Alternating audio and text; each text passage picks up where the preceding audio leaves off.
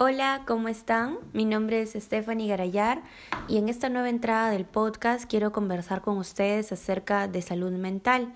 Y para ello estamos con José. ¿Cómo estás? Hola, Steph, un gusto estar aquí. ¿Qué libro estás leyendo, José?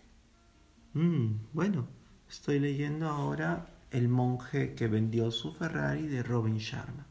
¿Es el único libro que estás leyendo? Bueno, siempre busco leer varias cosas, ¿no? Por ahí como cualquier lector que a veces mm, pues está leyendo un poco de espiritualidad, autoayuda o también de empresa, literatura, ¿no? Mm. Pero creo que ese, ese libro se aproxima a lo que vamos a tratar el día de hoy.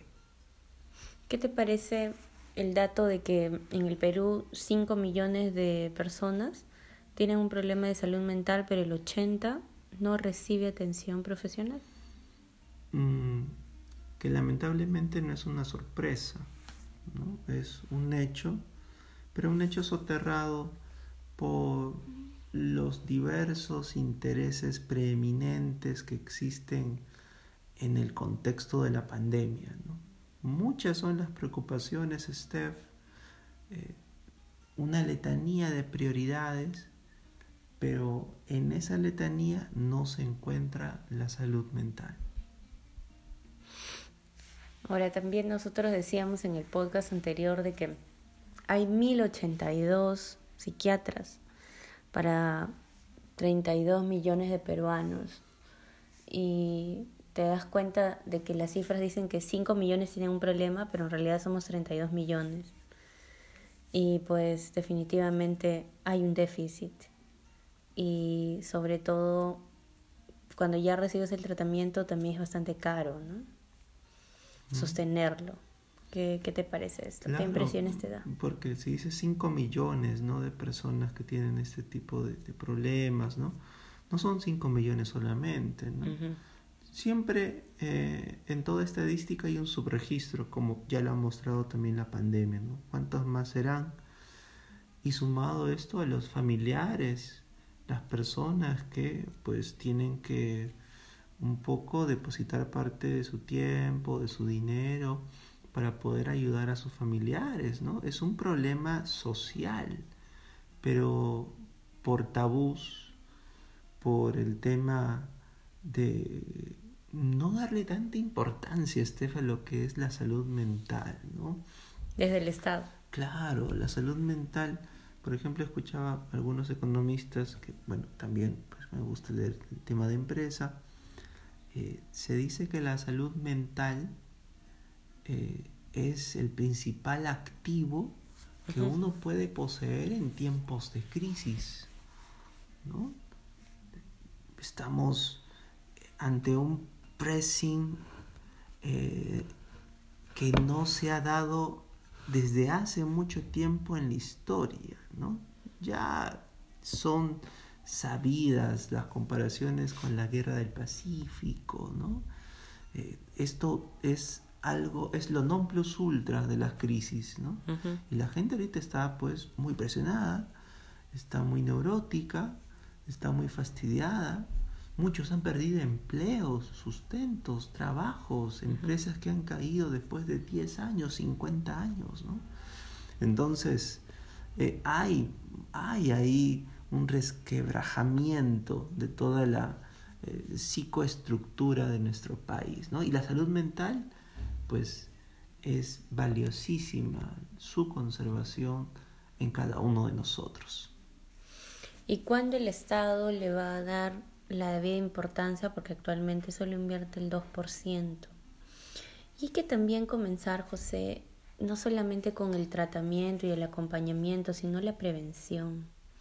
Hay algunas prácticas que podemos hacer desde casa. No sé si el libro que estás leyendo te da algún mensaje o tienes algún autor que puedas recomendar porque considero importante que comencemos a tener prácticas de relajación, de meditación, trabajos físicos que nos ayuden a prevenir y a cuidar nuestra salud mental. Lo que pasa es que la política y también nuestra, nuestro nivel sociocultural aquí en América Latina eh, le da prevalencia a lo material, ¿no? antes que a lo inmaterial. Y ese, ese es, es, un problema, ¿no? Conjugado con el dato no aleatorio de que en nuestro país pues el índice de lectura es mínimo, entonces te das cuenta, ¿no? O sea, no, no somos un país que, que pues vea lo intangible, a lo inmaterial como una posibilidad de desarrollo, ¿no? O un elemento de cambio. Entonces, eh, es, eso se refleja en nuestra cultura política y en nuestra cultura ciudadana. Ahora, ¿qué se puede hacer desde el Estado? Eh, se tiene que establecer la estructura normativa, como tú mencionaste, son pocos psiquiatras mil y tantos para... 1082 para 32 millones de peruanos. Claro, ¿no? Y en especial para esos 5 millones, ¿no? Y están concentrados casi todos en Lima. Entonces, ¿qué? O sea, los de, eh, fuera de Lima no sufrimos mm. algún tipo de presiones, ¿no? De, de, de eh, contratiempos em, emocionales. Entonces, ahí hay un contrasentido total, ¿no? El Estado debe lo primero, o sea, que es lo más sencillo, el tema de poder viabilizar esta estructura normativa para que la gente tenga acceso a un tratamiento, ¿no? El tema de los medicamentos que dijiste, pues tienen que llevarse a las demás regiones del país, ¿no? Eso es en el caso desde el Estado lo que puede hacer.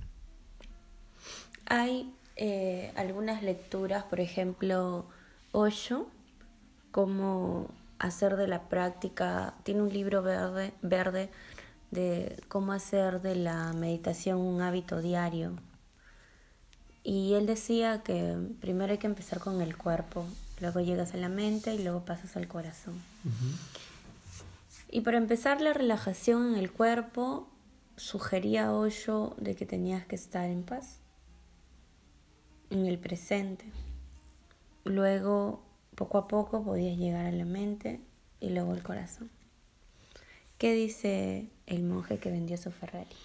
En la naturaleza, ¿no? En la naturaleza. Tanto aquí, pues Robin Sharma, eh, como otros autores, establece que el contacto con la naturaleza nos lleva a, un estado de sosiego, de serenidad. Te cuento que para mí el momento que ha marcado mucho mi vida y que quizá es un momento en el que yo siento felicidad plena, es dormir bajo un árbol.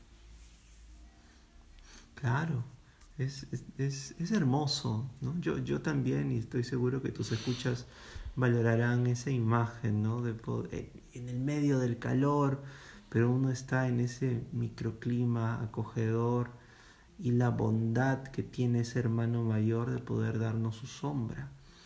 O sea, te sientes... Y el oxígeno. Claro, y te sientes tranquilo, te sientes en paz, conectado con el aquí y el ahora, ¿no? Porque a veces tenemos tantos pensamientos basura, Stephanie. Nuestra mente, según Robin Sharma, es un jardín. ¿no? Hace porque esta es una fábula espiritual, ¿no?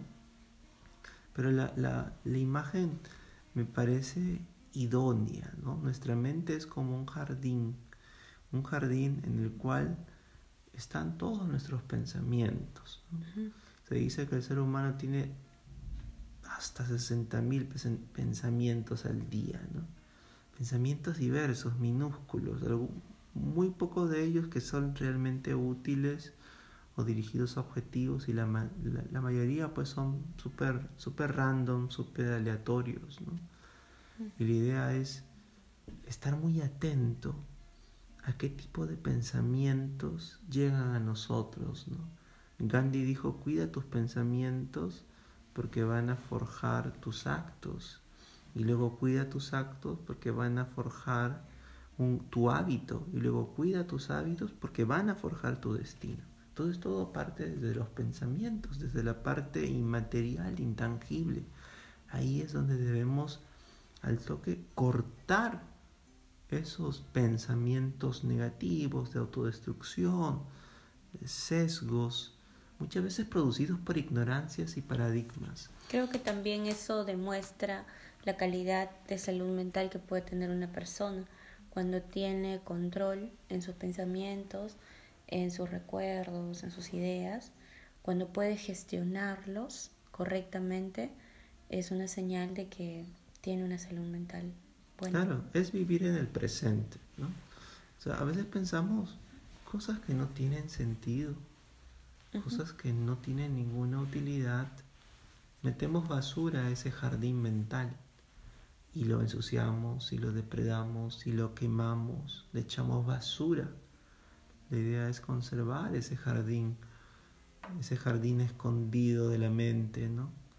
Y con los ojos de la mente apreciar la belleza que también está dentro de nosotros, ¿no? El contacto con la naturaleza reintegra.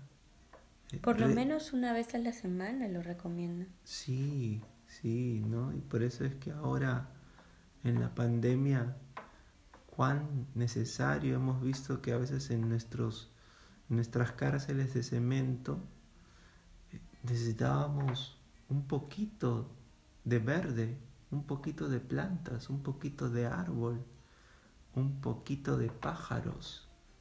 Pero a veces queremos hacer, tenemos espacio para hacer nuestras casas, por lo menos en, provincias, ¿no? Porque a veces creo que en Lima es complicado por el tema de que mucha gente vive en edificios, en departamentos. Pero en el caso de las regiones, por ejemplo, a veces la gente quiere hacer que toda su casa sea de cemento. Y se pierde una magnífica oportunidad de tener un pequeño jardincito, un pequeño espacio para poder estar en contacto con las plantas, con los pajarillos, con las abejas. Entonces, eso eh, reestructura, reintegra al ser humano. ¿no? A veces no hay que hacer nada. Uno dice, ¿qué es lo que tengo que hacer para tener buena salud mental? A veces nada. y a veces eso es lo más complicado. Como los budistas, cuando no sepas qué hacer, simplemente no hagas nada. Hay dos ejercicios que sugieren en tu libro. ¿Nos podrías contar acerca de ellos? Sí, dos. Uno es el llamado el corazón de la rosa, ¿no? Es como meditación. Eh, Sharma recomienda ir a tu jardín y tomar una rosa y, bueno, si no tienes un jardín, bueno, donde tú estés y por unos minutos puedes comenzar con un minuto, puedes comenzar con dos, con lo que tú quieras y simplemente ver a la rosa y olerla. No hacer nada más. No hacer nada más. Y eso todos los días. ¿No? O sea, usamos un... Contemplación. Contemplación y usamos un sentido que lo hemos dejado olvidado, ¿no? el sentido del olfato. Entonces, buscamos eso y lo segundo sería también el del pensamiento opuesto. ¿no? A veces nos sentimos asaltados, y esa es la palabra, asaltados por pensamientos negativos autodestructivos. Y nos dice, no puedo hacerlo, soy malo en esto, soy, soy, pues soy débil. Y a veces vienen esos pensamientos la idea es también contrarrestarlos con pensamientos opuestos, ¿no? Esa es la idea también, ¿no? Paulatinamente. Ahora, claro está, pues si hoy día no puedes, tranquilo. Si hoy día no pudiste con todo, tranquilo. Todo es un paso a paso. En la serenidad, en el sosiego, vamos a encontrar la fuerza y progresivamente, cuando demande nuestro alcance, iremos más rápido, más fuerte y, más alto, ¿no? Sitius altius fortius. Genial. ¿Alguna recomendación final para las personas que nos acompañan, José? que sigan escuchando tu podcast que trata estos temas, Gracias, siempre es un gusto conversar contigo. A ti.